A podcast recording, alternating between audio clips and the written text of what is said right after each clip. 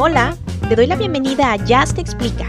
Este es un podcast donde platicamos de temas de nutrición, hábitos de alimentación y salud en general, explicando con palabras sencillas lo que dice la ciencia, o bueno, por lo menos lo que se ha descubierto hasta ahora.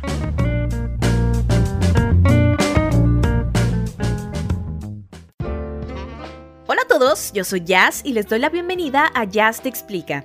Uno de los temas básicos cuando hablamos de alimentación o de nutrición son las grasas y los aceites que si unos son mejores que otros o incluso está la duda de cuáles grasas son buenas y cuáles son malas.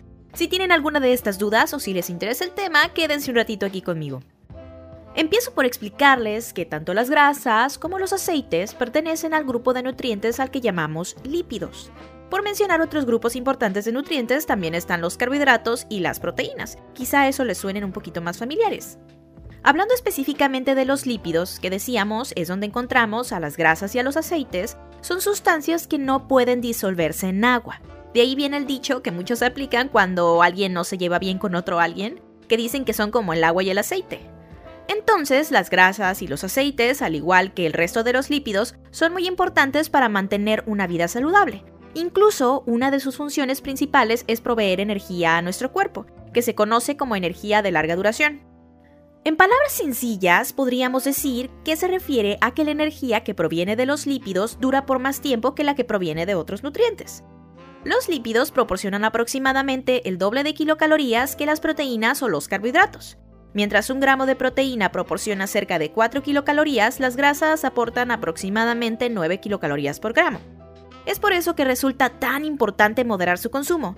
No es que no debamos comer los lípidos ni nada parecido, solo que hay que saberlos elegir y saber qué cantidades y todo eso. Aun cuando su aporte de calorías es un poco más alto en comparación con otros nutrientes, como ya lo vimos, los seres humanos necesitamos de los lípidos para absorber la vitamina A, la vitamina D, la vitamina E y la vitamina K. Estas cuatro vitaminas no pueden disolverse en agua, es decir, también son liposolubles por lo que necesitamos incluir en nuestra alimentación diaria una cantidad adecuada de grasas y aceites para la absorción y transporte de estas vitaminas liposolubles.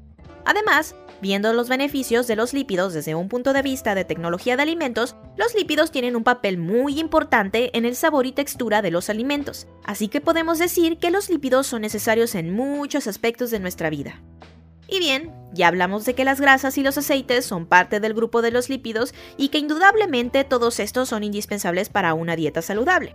Hay muchas otras cosas interesantes sobre los lípidos, pero me gustaría que nos enfoquemos en los diferentes tipos de grasas. No voy a profundizar en las características químicas de las grasas, no tampoco quiero aburrirlo ni nada parecido, pero sí es importante que sepamos qué alimentos contienen qué tipos de grasas y cuáles son las que debemos de evitar o digamos consumir con moderación.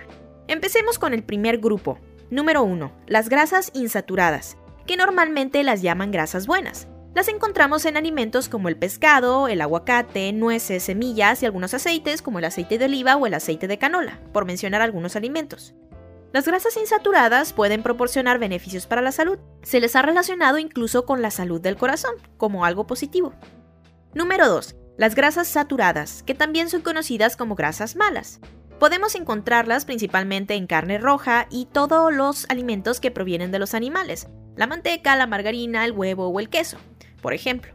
El consumo en exceso de las grasas saturadas, entre otros problemas, puede aumentar el nivel de colesterol en sangre y también aumentar el riesgo de padecer enfermedades del corazón, todo lo contrario de las grasas buenas.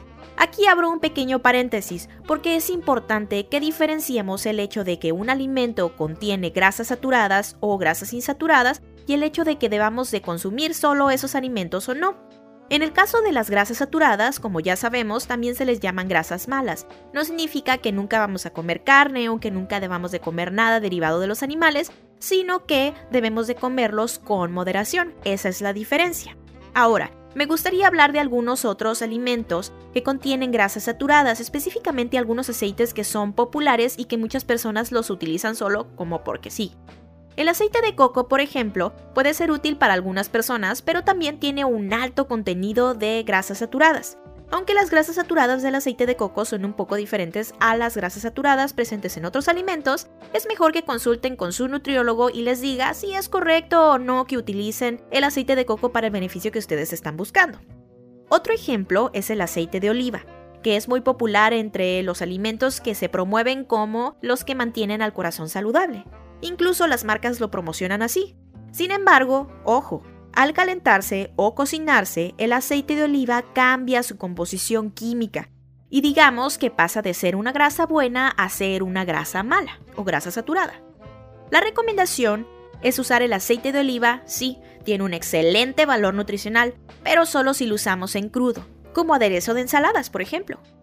Volviendo a los tipos de grasas, el tercer grupo es bastante importante. Número 3. Las grasas trans. De seguro has escuchado alguna vez sobre las grasas trans. Algunos alimentos presumen incluso en su etiqueta que son libres de grasas trans.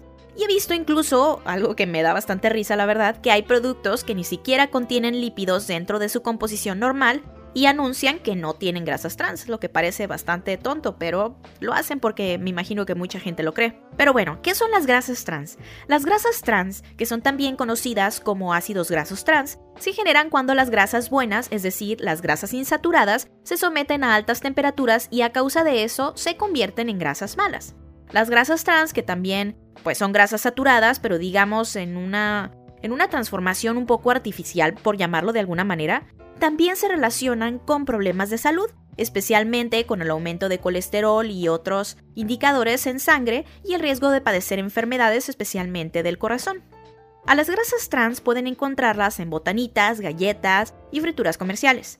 Algunas marcas puede que les llamen un poco diferente y las encuentren como aceites parcialmente hidrogenados, pero para el caso se refiere a lo mismo.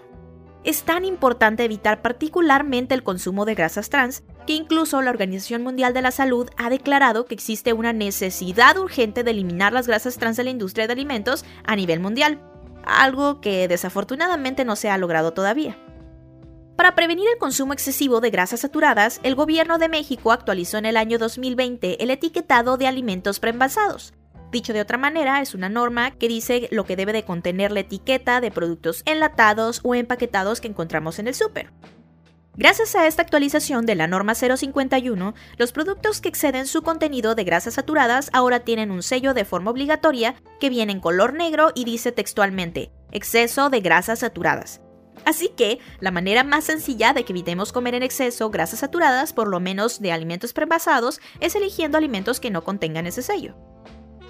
Para terminar con este tema, me gustaría darles algunas recomendaciones sobre las grasas y los aceites en general. Además de moderar el consumo de aquellos alimentos que contienen grasas saturadas o bien evitar los alimentos que contienen grasas trans, debemos cuidarnos también al cocinar nuestros alimentos en casa. Si vamos a comer un filete de pollo o de pescado, por ejemplo, es mejor comerlo o cocinarlo horneado, al vapor o a la plancha. Las preparaciones como frito, salteado o guisado necesitan una mayor cantidad de aceite para su preparación, lo que te hace obviamente comer más grasas. Aunque no parezca, cocinar con un buen sartén sí hace la diferencia. Si tienen la oportunidad, yo les recomendaría invertir en un buen sartén antiadherente. Así no necesitan cocinar con mucha grasa en sus alimentos. Por último, también es importante cuidar qué tipo de aceites utilizamos para cocinar. Ya hablamos de algunos ejemplos, como el caso del aceite de coco o del aceite de oliva, que pues mal empleados pueden llegar a resultar dañinos para la salud. Por ello, en mi opinión personal, es preferible cocinar con aceites como el aceite de canola o el de maíz, incluso son mucho más baratos. Además de que debemos utilizar pequeñas cantidades para evitar caer en los excesos. Y así es como terminamos con este episodio. Por favor, sigan mi página de Facebook, que está como Jazz Explica, o vayan a seguirme en mi cuenta de Instagram, donde estoy como Jazz Y-A-Z-H-U-G-U-E-S. Recuerden que todo lo que escuchan aquí es con base a mi investigación personal y de acuerdo con la evidencia científica que está disponible hasta el momento en que grabo cada episodio. Muchas gracias por escuchar. Bye bye.